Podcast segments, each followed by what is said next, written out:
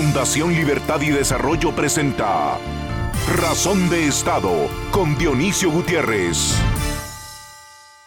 En un mundo inundado de información irrelevante, de noticias falsas, promesas peores y desinformación, tener, contar y vivir con los valores que construyen sociedades libres y prósperas, tener claridad y convicción sobre las batallas que se deben dar y sobre el camino que se debe seguir, es poder real. Ver y estudiar la historia de la especie humana a través de los momentos estelares que en miles de años definen nuestro presente nos permitiría descubrir cómo hemos evolucionado desde que el humano fue capaz de ponerse en pie, cuando logramos la separación del átomo, pasando por la llegada a la luna y la identificación del código genético de la vida, hasta la inteligencia artificial y el trasplante de órganos que podrían ser eléctricos para que los seres humanos de hoy aspiremos a seguir los pasos de Matusalén. La realidad es que los conflictos, los desafíos, las oportunidades y las aspiraciones para alcanzar metas y conquistar bienestar y felicidad han sido un eje transversal a través de la historia de la humanidad. Las luchas de poder se siguen dando por las mismas razones. Los seres humanos nos seguimos matando por las mismas excusas. Lo que nunca ha cambiado es el deseo de superación y la lucha por alcanzar metas más altas y mayores niveles de bienestar. Muchos lo han logrado. Demasiados se han quedado atrás. Dice un gran escritor contemporáneo que los humanos estamos atrapados en los sueños de gente que murió hace miles de años.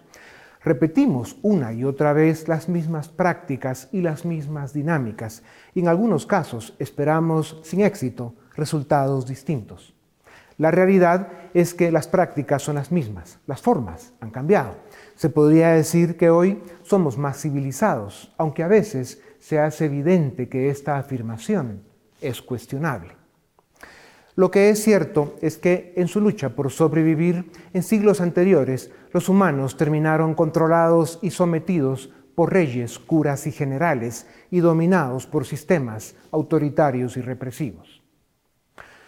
Una de las preguntas agobiantes que choca con la realidad del presente es si por el hecho de que la historia de la humanidad está marcada por ciclos, no estaremos entrando o cayendo en uno de esos que nuestros antepasados ya vivieron y que aunque sirvió de lección para las generaciones que les sucedieron, ellos lo pasaron mal.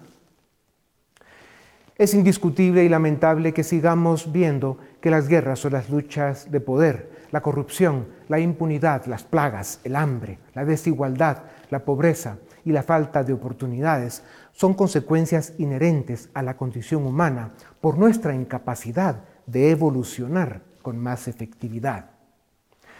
Nos atrapa la ambición, nos contamina la ideología, nos hunde en la miseria, el desprecio por nuestra propia especie.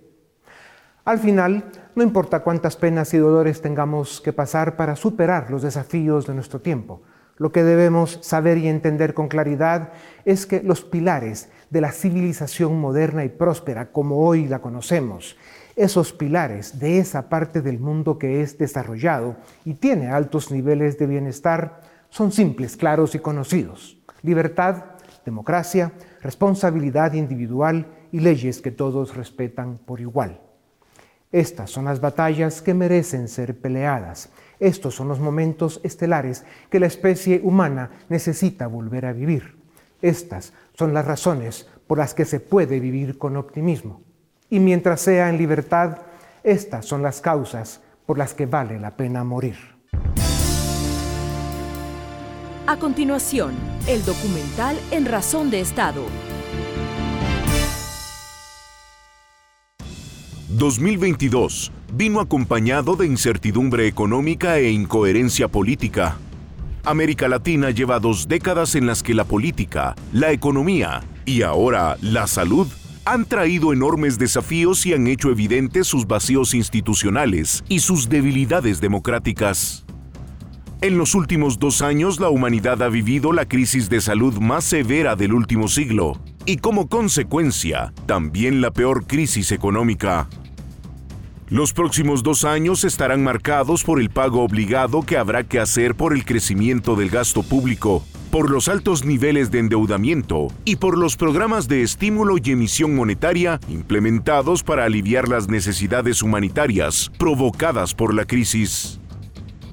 Otra consecuencia de los tiempos que vivimos es la inflación que amenaza con castigar en especial a los pobres, con devaluar ahorros y destruir sueños. Estados Unidos alcanzó cifras récord de inflación en más de 40 años y las acciones correctivas que tome la Reserva Federal podrían llevar a la economía más grande del planeta a una recesión que tendría consecuencias directas para las economías latinoamericanas. El avance del autoritarismo y la crisis de la democracia ocurren en el contexto de una economía global insuficiente que mantiene a un gran número de personas descontentas. Estos hechos confirman la relación simbiótica que existe entre la economía y la política. En América Latina, los fantasmas del populismo y el socialismo del siglo XXI, además de tener capturadas a Cuba, Nicaragua y Venezuela, se hicieron presentes en Bolivia, Argentina, Perú, Chile y México con diferentes matices pero manteniendo el mismo veneno, y avanzan sin freno en Centroamérica, también se preparan para tomar Colombia y Brasil este año. Si esta fuera la solución al subdesarrollo de América Latina, sería motivo de celebración. Pero la historia, los datos y la realidad demuestran que el socialismo y el populismo son fuente de pobreza y esclavitud. Las economías controladas, precios máximos, impuestos expropiatorios, nacionalizaciones, ofertas de repartición de lo que aún no se ha producido, represión y persecución a los críticos y opositores, el desincentivo a la inversión, la fuga de capitales y la destrucción de las fuentes de trabajo son las manifestaciones de ese modelo que a través de la historia solo ha dejado hambre, muerte y servidumbre. La imposición, la corrupción y la impunidad constituyen su marco operativo. Entonces, si es cierto que la democracia como sistema y la política global están sufriendo un ciclo decadente, si es cierto que las redes sociales exacerban el carácter gregario de la humanidad y, aparte de sus virtudes, también se han convertido en vehículos para esparcir rumores, propagar desinformación y acabar reputaciones, lo cual está creando laberintos sin salida. Primero, Debemos reconocer que las sociedades occidentales viven la peor polarización política e ideológica desde la Guerra Fría. Y segundo, debemos encontrar salida y solución a este laberinto que amenaza la sobrevivencia misma del Occidente democrático. Y no debemos perder de vista que Beijing y Moscú están detrás de eventos de caos y anarquía en la región conspiran para debilitar a sus archirrivales, Estados Unidos y la Unión Europea. América Latina es tan solo uno de sus campos de batalla. Ante estas amenazas formidables y extraordinarias, el desafío de nuestro tiempo es reinventar el capitalismo en libertad, el único sistema que ha construido naciones ricas y pueblos prósperos. El desafío de nuestro tiempo es limpiar y oxigenar nuestras democracias, fortalecer sus instituciones, reivindicar la justicia, poner la libertad en el pedestal que le corresponde y devolver a los pueblos el derecho a la esperanza. A continuación, una entrevista exclusiva en Razón de Estado. En los últimos 20 años, la política, la economía y ahora la salud han venido sufriendo un descalabro de tal magnitud que ha hecho que los latinoamericanos perdamos la confianza en nuestro entorno a niveles tan bajos que amenazan nuestro presente y comprometen nuestro futuro. Lo más grave del fenómeno que vivimos es que estudios serios indican que hemos perdido confianza en nosotros mismos, en nuestras libertades y en el único sistema político que a través de la historia ha construido naciones modernas y prósperas. La democracia con división de poderes y la libertad con estricto respeto al Estado de Derecho representan ese modelo, esos valores, ese sistema de vida. claro, esto hay que hacerlo realidad cada día y para eso hay que trabajar mucho, ser consistentes y disciplinados la fórmula del éxito desde el principio de los tiempos. Para hablar sobre estos temas de gran importancia para Iberoamérica, tengo el privilegio de presentarles a Juan Ramón Rayo. Es doctor en economía, profesor universitario, columnista en varios diarios españoles, autor de más de una docena de libros sobre economía y comunicador de buenas ideas desde su canal de YouTube, el cual tiene más de 350 mil suscriptores. Doctor Rayo, bienvenido a Razón de Estado. El aumento en el costo de la vida preocupa y lastima a la gente, y más en estos tiempos del cólera. Eh, la inflación ha vuelto y, por ejemplo, la Reserva Federal de Estados Unidos eh, ya no habla de que será transitoria o temporal.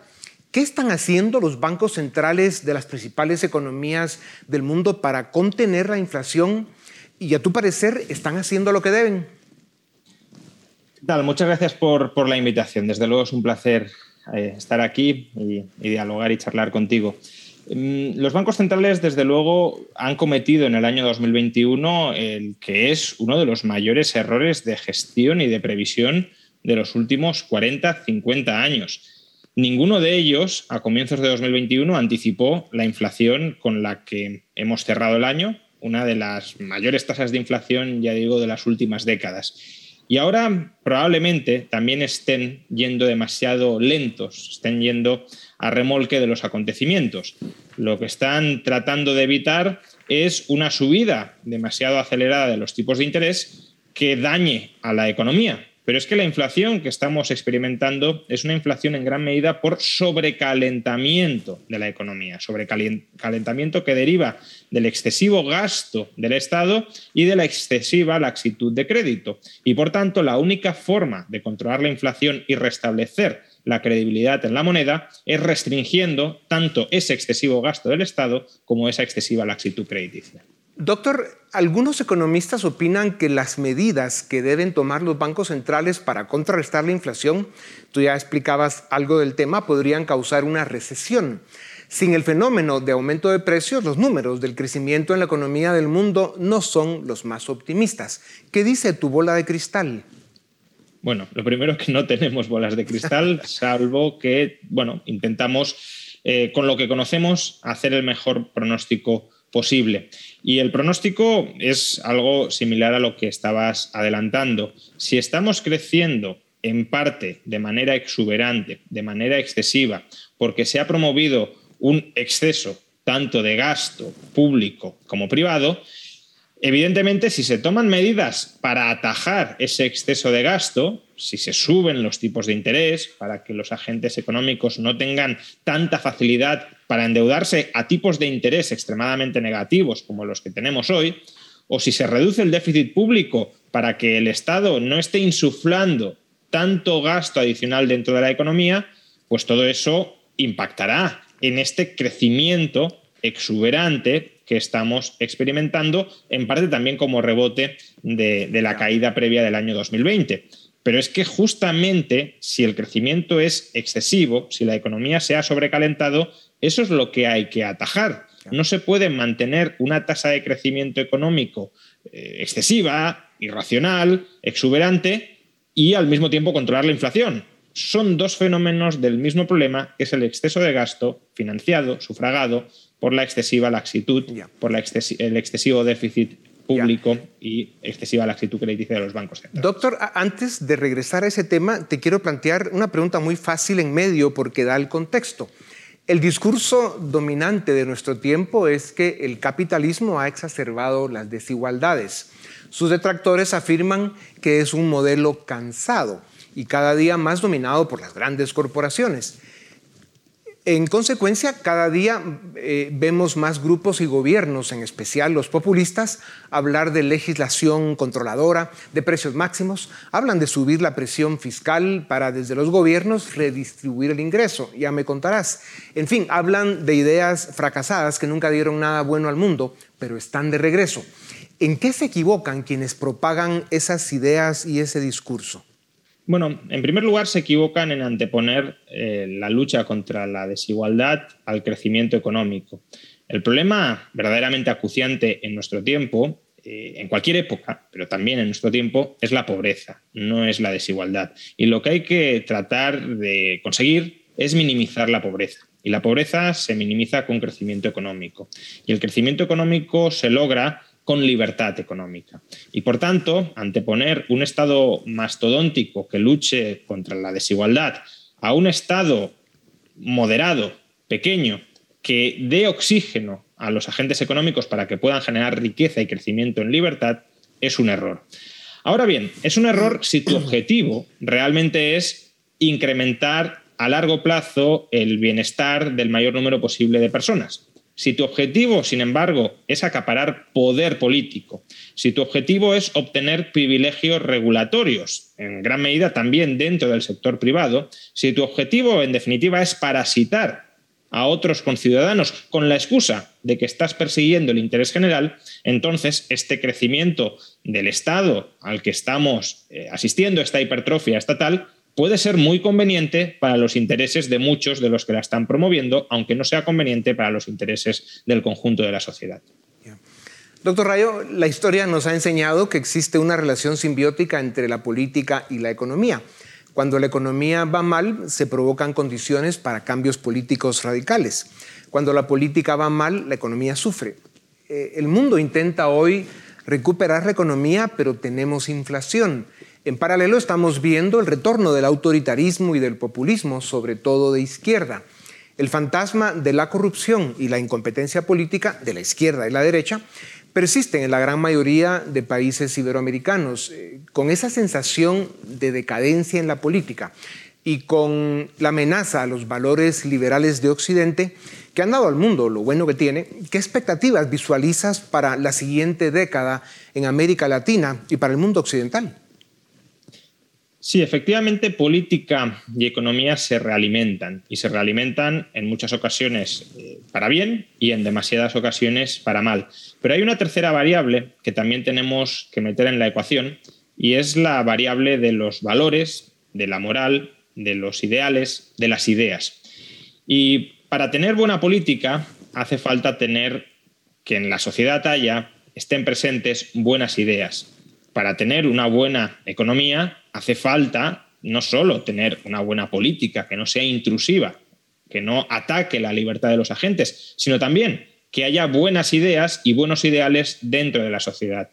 Por tanto, creo que el futuro no está en absoluto escrito, por muy mal que podamos estar ahora tanto en el plano político como en el plano económico, porque en gran medida el futuro va a depender de la lucha cultural, de la lucha por las ideas y por los ideales que seamos capaces de dar en la sociedad en la que ahora mismo nos encontramos. Si conseguimos promover buenas ideas y buenos ideales, avanzaremos tanto hacia una mejor política y hacia una mejor economía.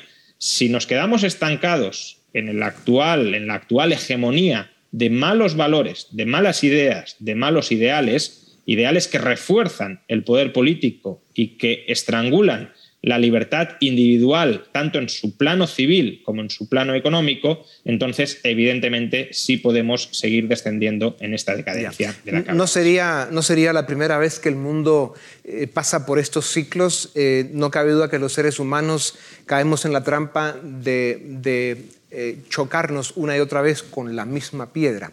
Doctor, decir la verdad y explicar la complejidad que tiene la ecuación de la economía, el proceso económico. Explicar cómo las decisiones diarias de la gente en libertad la afectan. Y peor aún, explicar a una buena parte de las nuevas generaciones la mentira que es pretender trabajar poco, ganar mucho y si es posible que todo sea gratis, se han convertido en misión imposible. Eh, lo fácil es el discurso de los populistas, pues estos mienten y engañan, ofrecen lo que saben que no cumplirán. Como dicen en tu pueblo, para vivir bien hay que currar y mucho. El problema es que las mentiras del populismo y del socialismo están invadiendo y avanzando. Como la historia nos enseña, las consecuencias serán graves. ¿Cómo se gana la batalla de las ideas, la batalla por la verdad en un mundo con tanta complejidad y tan lleno de contradicciones?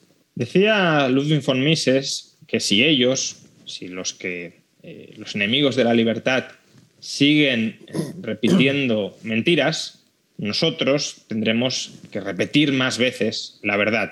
Y creo que a la mentira se la derrota con la verdad. Se la derrota tratando de exponer esa verdad de la forma más hábil y más inteligente posible, porque desde luego en el otro lado también hay habilidad no solo para mentir, sino para mentir sin aparentar que se está mintiendo.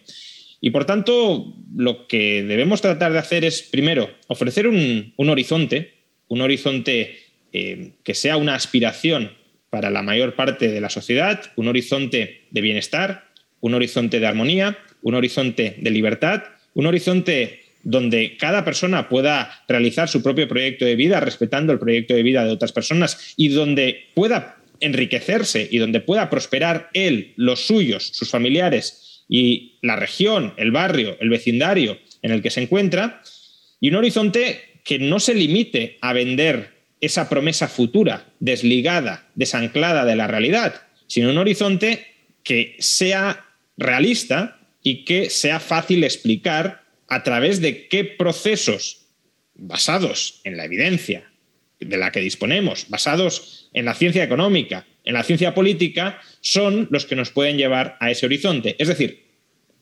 no vendiendo la moto a los ciudadanos con promesas inalcanzables, sino siendo transparentes, siendo sinceros y mostrando cuál es el ideal de las ideas del liberalismo hacia el que se puede realmente avanzar si tenemos una sociedad donde las personas respetan la libertad de otros y la propiedad de otros. Claro.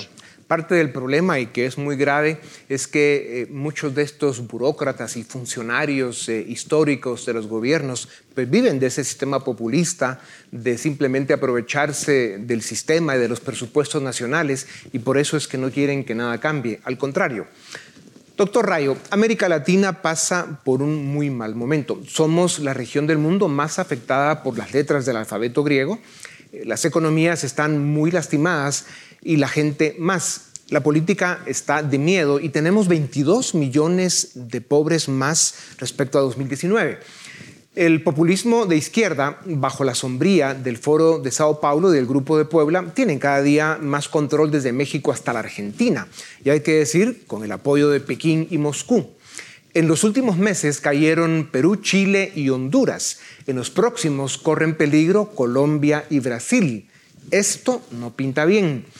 No es que estos países estuvieran bien antes, pero con el populismo estarán peor la incompetencia y la corrupción de gobiernos que se dicen de derecha eh, ha abierto eh, las puertas de regreso al socialismo del siglo XXI, como le llamó Chávez.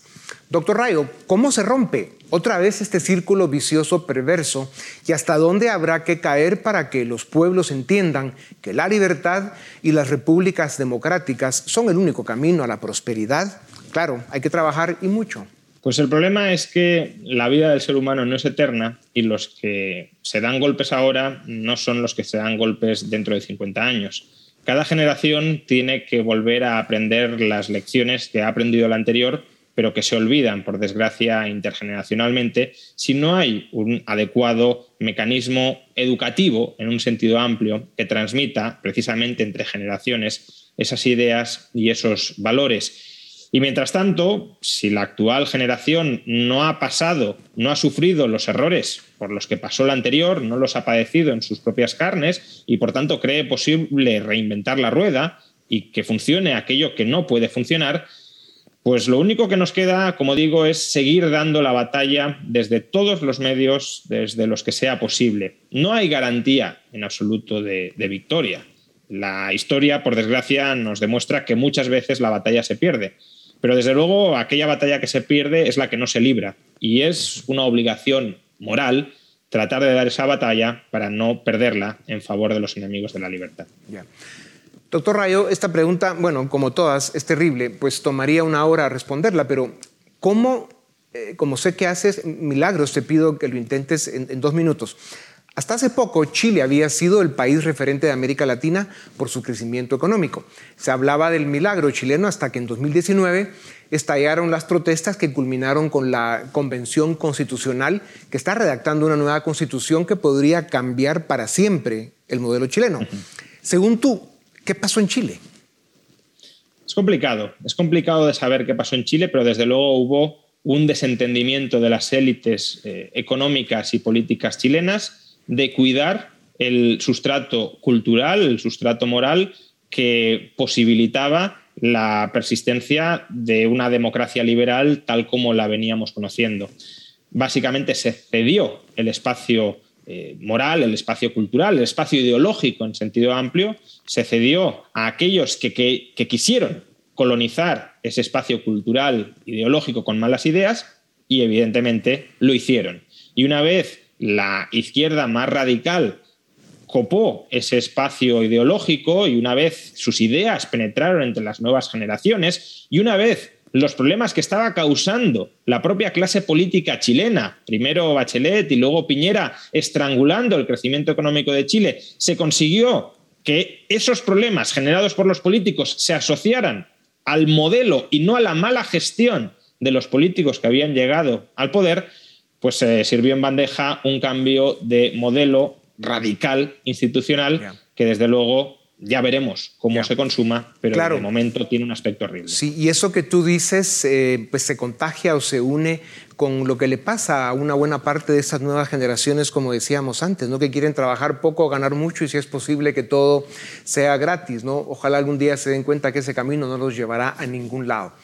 Doctor Rayo, dicho lo anterior, Gabriel Boric, el presidente electo eh, de Chile, presentó un gabinete más aceptable de lo esperado y parece que ha moderado sus posiciones populistas, al menos de apariencia.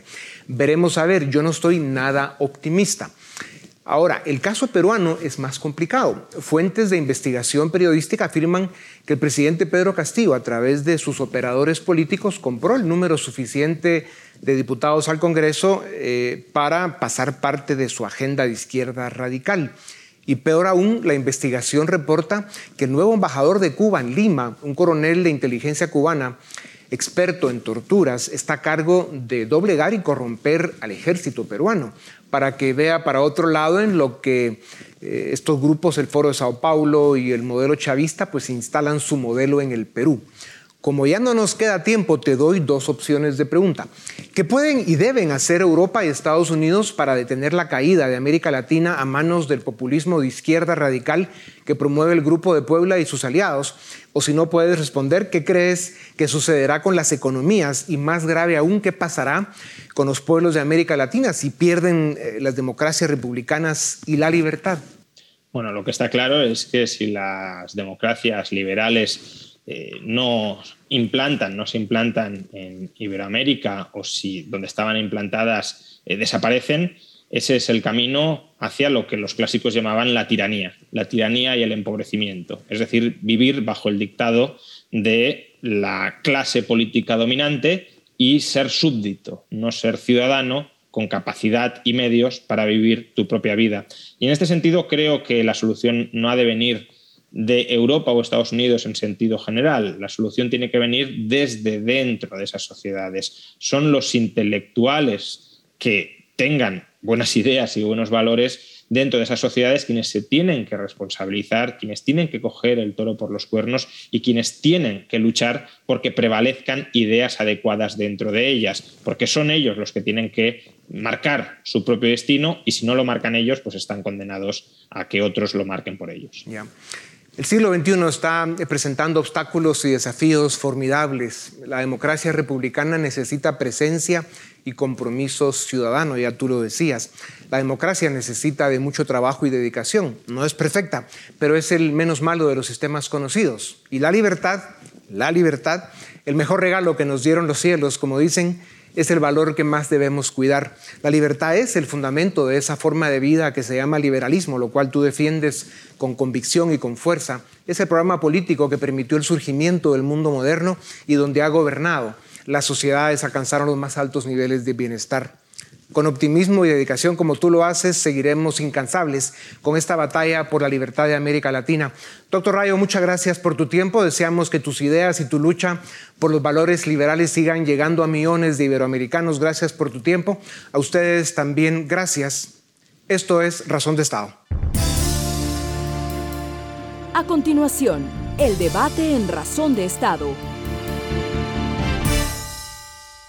¿Qué tal? Bienvenidos al debate en Razón de Estado. Hoy vamos a hablar de lo que está pasando en Chile, porque como ustedes saben, está en, funciones la Convención Constitucional, la que está redactando lo que podría ser la nueva constitución de Chile, obviamente pendiente de que eso sea ratificado más adelante en un referéndum, pero antes de adelantarme al resultado, quiero comentar algunos temas importantes que poco a poco se, se van definiendo eh, conforme trabaja la, convención. Así que tenemos a, dos invitados desde Santiago de Chile.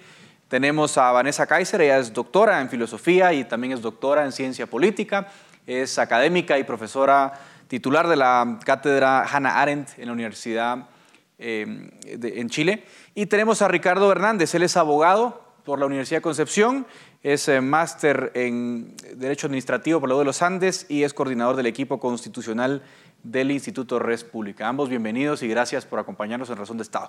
Empiezo contigo, Vanessa, para hacer una, digamos, una, reflexión preliminar sobre lo que tú has visto sobre el trabajo de la Convención Constitucional.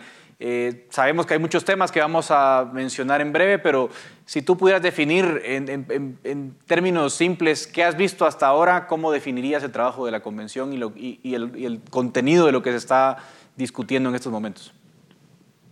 En una sola línea, eh, las propuestas avanzadas por, las comisiones todavía, porque no, no es el Pleno que está votando, de la Convención Constituyente de Chile violan flagrantemente 14 de los 30 artículos de la Declaración Universal de los Derechos Humanos.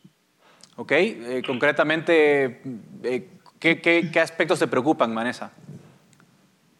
Se acaba la igualdad ante la ley, se acaba la libertad de expresión, se acaba el derecho de propiedad, eh, se acaba la defensa de la familia como el núcleo de la sociedad, se termina con el derecho preferente de los padres a elegir la libertad de los hijos, se termina con la división de los tres poderes del Estado, se acaba con eh, la unidad eh, territorial del país, se crean 13 naciones distintas con 13, eh, con la pluri, con la, con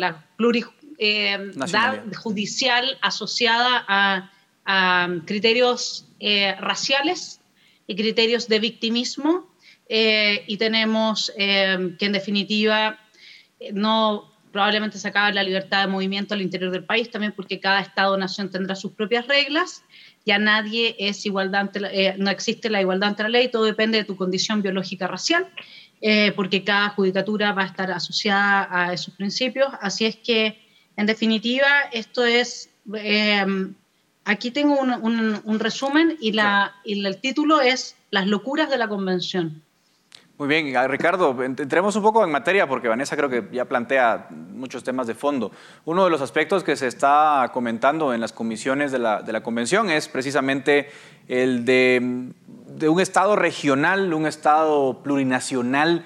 ¿Cómo, ¿Cómo, estás viendo tú ese planteamiento y podrías explicarnos un poco qué, qué, qué consecuencias prácticas tienen esos planteamientos? Sí, para ponerlo en contexto, no olvidemos que la convención lleva siete meses trabajando y recién llevamos dos semanas de votaciones. O sea, esto es muy reciente, votaciones en general. Se dijeron eh, cuando empezaron a aparecer estas primeras ideas locas, como bien decía Vanessa, eh, que eran solo votaciones eh, a la idea de legislar, era simplemente pequeñas luces de lo que se venía, pero ya empezaron ahora las votaciones en particular, ya las propuestas definitivas que se van a proponer al Pleno, y la verdad que son, son, son de asustarse. O sea, ya, ya hay un nerviosismo en Chile, se empieza a sentir sobre todo estos últimos dos días, lunes y martes, con las votaciones que han habido. Y justamente solo en los temas que tú vas tocando son de los temas que más preocupan. Eh, hay una comisión que se llama Forma de Estado que empieza a proponer ya estas autonomías regionales y en distintos niveles, eh, autonomías regionales, comunales, pero también autonomías indígenas que se cruzan. No se entiende muy bien cómo va cómo van a fluir, cómo van a conversar estas distintas autonomías que están proponiendo. Y por otro lado, tenemos una comisión de justicia que también nos está proponiendo justicias paralelas, justicias que no van a depender de, del Poder Judicial, como siempre había un, Poder Judicial único, le cambiaron el nombre a sistemas de justicia y se están creando estatutos distintos según eh, si eh, la persona se puede considerar de alguna etnia indígena acá en Chile. Entonces ya vemos ciertos disparates que incluso la, los mismos jueces de la Corte han, puesto el grito en el cielo, ya han llamado la atención, se están poniendo muy nerviosos acá y, son bastantes de los temas que, se, que, algunos mencionó Vanessa, pero la verdad que, es así, eh, pero es muy reciente esto, entonces todavía cuesta un poquito decantar la cantidad de ideas que se están aprobando y a una velocidad impresionante. Como, tú como, decía Vanessa, claro, todavía están, eh, ambos explicaron, ¿no? todavía no están en el pleno no se han tomado las decisiones pertinentes, pero ya sabemos por los borradores de las comisiones más o menos por dónde van las ideas. Vanessa, concretamente sobre esta idea de la plurinacionalidad y del Estado regional, eh, yo, yo, creo que Ricardo pone un punto interesante. Tampoco se, se entiende muy bien operativamente cómo eso podría funcionar. Eh, Vanessa, veo que incluso podría haber eh, congresos regionales me imagino incluso con poder tributario, supongo podrán establecer impuestos, qué sé yo. Eh, es decir, ¿hasta dónde llega esta idea de la plurinacionalidad, en, digamos, en los planteamientos que por lo menos hemos escuchado hasta hoy, en tu opinión? En este libro, que es de Fernando Atria, que es uno de los padres del proceso, padres intelectuales del proceso que estamos viviendo, él habla de la apropiación de las instituciones por parte del pueblo. Eso es lo fundamental. La pregunta es, si es que yo finalmente tengo 13 eh, sistemas judiciales paralelos funcionando para el mismo delito, eh, ¿qué va a terminar pasando? ¿Tribunales populares? Fíjense que hoy día estuve buscando información sobre los tribunales populares, cómo operaron en la, China de la Revolución Cultural, que fueron, se transformaron en realidad, pasan a reemplazar a lo que tú dirías es el, servicio de inteligencia de un país y pasan a reemplazar a los tribunales como tales. O sea, esto ya es el extremo de la apropiación de un supuesto pueblo de parte de las instituciones, como si en Chile en realidad todo el mundo fuera a votar y lo único que quisieran todos es tener alguna actividad política o burocrática, cosa que no es cierto. Eh, el articulado que, que, que, a ti te está preocupando dice lo siguiente, la Constitución declara que los anteriores poderes legislativo, judicial y el poder ejecutivo son disueltos. Se disuelven los tres poderes del Estado una vez aprobada esta nueva Constitución. En su reemplazo, mira, nace, no sé si te resuena Venezuela, la Asamblea Plurinacional de las y los trabajadores y los pueblos. Es una sola asamblea, se disuelve la bicameralidad. Entonces, aquí lo único que mí me llamó la atención es por qué no le pusieron les pueblos, porque ahí sí me hubiera como sonado más coherente. Bueno, yo suelo usar la ironía, perdón, pero la Asamblea Plurinacional de las y los trabajadores y los pueblos estará compuesta de 600 miembros. Mira, cuando tú tienes una asamblea de 600 miembros, tienes 13 sistemas judiciales paralelos. Creas además asambleas a nivel regional. Eh, lo que tú estás haciendo es la vieja táctica de Lenin de generar un caos tal que te permita reemplazar no solamente las estructuras institucionales, acuérdense que este es un proceso revolucionario, sino que también reemplazar a quienes detentan el poder al interior del Estado. Entonces ahora, dentro de las Fuerzas Armadas, tú ya no vas a tener jerarquías por años de servicio. El que lleva más años de servicio llega a ser general y que además tiene los méritos, obviamente. No, ese va a ser elegido por eh, todos los que no forman parte de la oficialidad. Y además acá se ha dicho claramente que tienen que quedar fuera de la posibilidad de legislar y de participar de los procesos políticos aquellos que son las élites que en el fondo, como el clero, como los empresarios, no producen nada, no generan ningún bienestar para el país y en definitiva, por eso es que ellos tienen que quedar excluidos de todo tipo de proceso político del pueblo, los trabajadores y las trabajadoras. Ricardo, uno de los temas que, resuena mucho es eh, el bicameralismo parece que, no, no, va a encontrar eco en, general en, esta propuesta. Se va a pasar a un sistema unicameral. Hay propuestas de un Congreso, obviamente, unicameral muy numeroso, aunque eso estará por verse, pero se queda el sistema presidencial. Eh, ¿Pudo ser peor? Eh, ¿cómo, ¿Cómo ves esa, esos planteamientos? Sí, nosotros hemos estado siguiendo ahí eh, de cerca esa, esa discusión, muy bastante importante en cuanto a la estructura política. Nosotros acostumbramos a un sistema unitario, ¿cierto?, con un presidente bastante fuerte acá en Chile eh, y dos cámaras, una cámara de representación política y una territorial. La verdad que eh, no hay mayoría, eh, o sea, hay una gran mayoría que quiere el unicameralismo y eso, eso se siente con, bastante fuerza, pero nuestros cálculos dicen que cuando una vez que llegue al Pleno a los dos tercios es posible que quizás podamos defender el unicameralismo, yo creo que no está perdido, pero sí hay que tener mucho cuidado ahí porque dependemos de, de una izquierda relativamente moderada que, que, no, que no tiene una mayoría y que hoy allí se están dando cuenta que en verdad no tienen mucho control lo que, de lo que está pasando dentro de la convención. En cuanto al presidencialismo, al parecer sí hay un poquito más de consenso que se debe mantener la figura del presidente.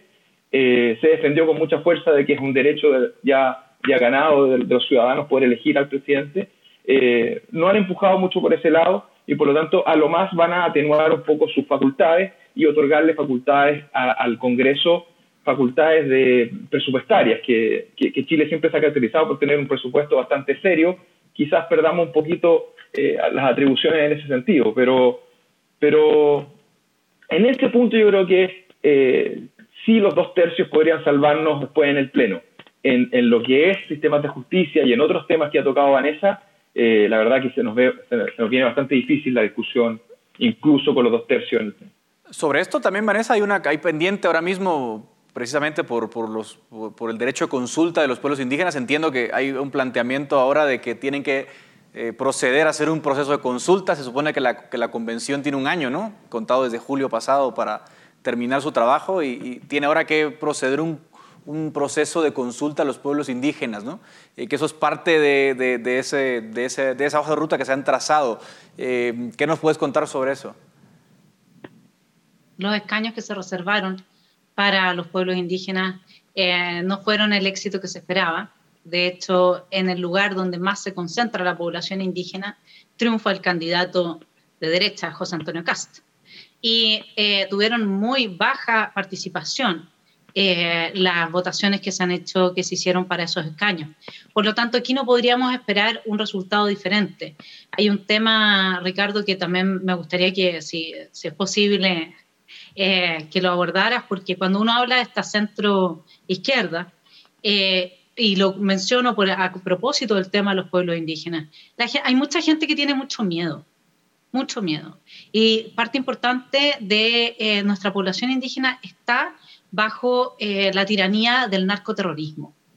y además se usa su causa como si fuese ese narcoterrorismo quien avanza los beneficios para esta gente. Si eso fuese así, entonces no hubieran votado en masa por José Antonio Cast, que justamente representa lo opuesto.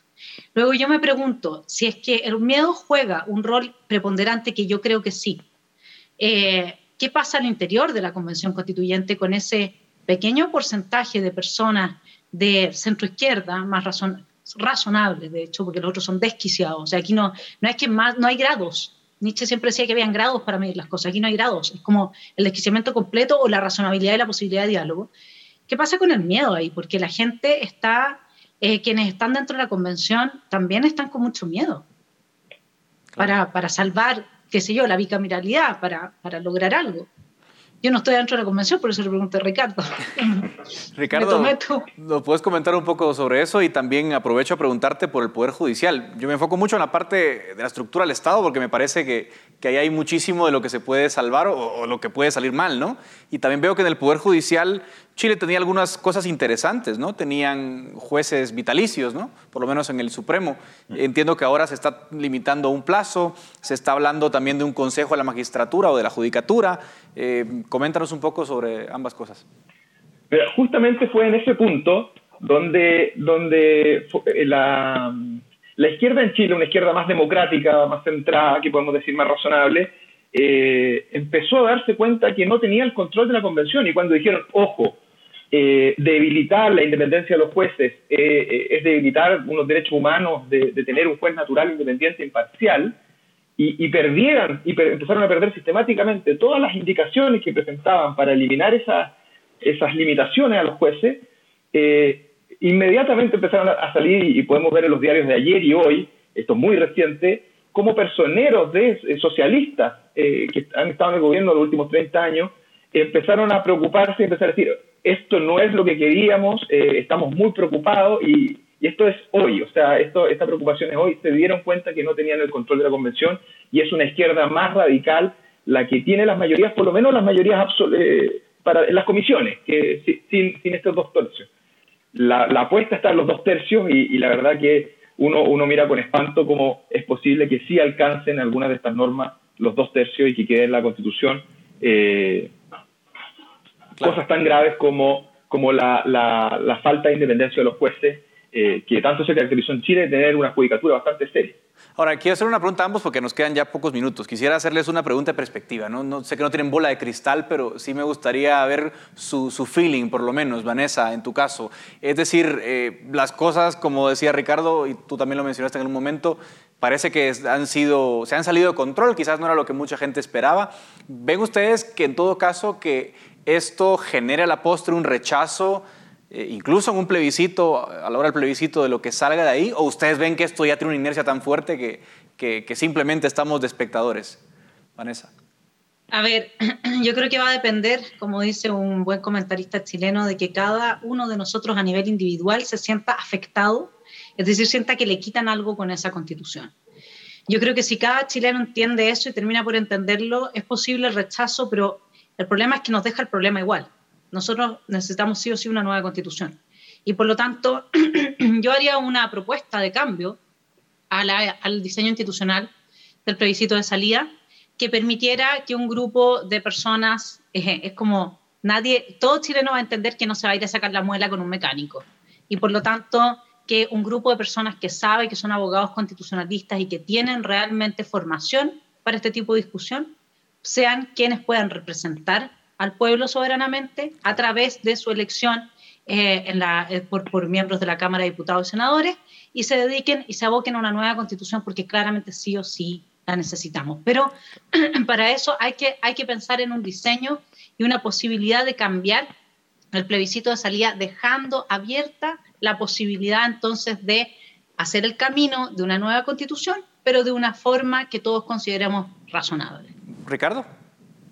Sí, sí, Vanessa tiene mucha razón ahí. Eh, cuando destaca que oh, tenemos que pensar que quedan cinco meses de esta convención y que, eh, como tenemos ahora la, eh, la conformación, la convención se, disuelve eh, de pleno derecho una vez llegado el día 4 de julio. Entonces, eh, dependiendo la, la propuesta que llegue, la verdad que yo no veo con mucha esperanza que gane un rechazo. Es muy difícil que gane un rechazo a esta nueva propuesta, pero, pero ya están surgiendo las muy buenas ideas de, tenemos, tenemos un Congreso recién electo, o sea, con bastante legitimidad, que podría asumir las facultades constituyentes eh, a través de una comisión de expertos, ¿cierto? Pero que finalmente sea el Congreso eh, electo recientemente quien finalmente apruebe grandes reformas constitucionales o, incluso una nueva constitución y quien nos dé una salida, eh, como dice Vanessa, sensata y razonable. Si ya lo único que esperamos nosotros ya es algo de sentido común,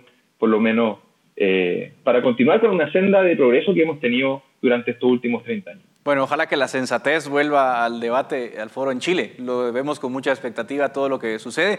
Les agradezco muchísimo, Vanessa y Ricardo, desde Santiago de Chile, por hacernos este valioso análisis. Seguiremos pendientes de lo que sucede y espero verles pronto para, eh, para continuar con el análisis de lo, que, de lo que pueda suceder. Así que gracias y hasta acá llega el debate en Razón de Estado. Razón de Estado con Dionisio Gutiérrez es una producción de Fundación Libertad y Desarrollo.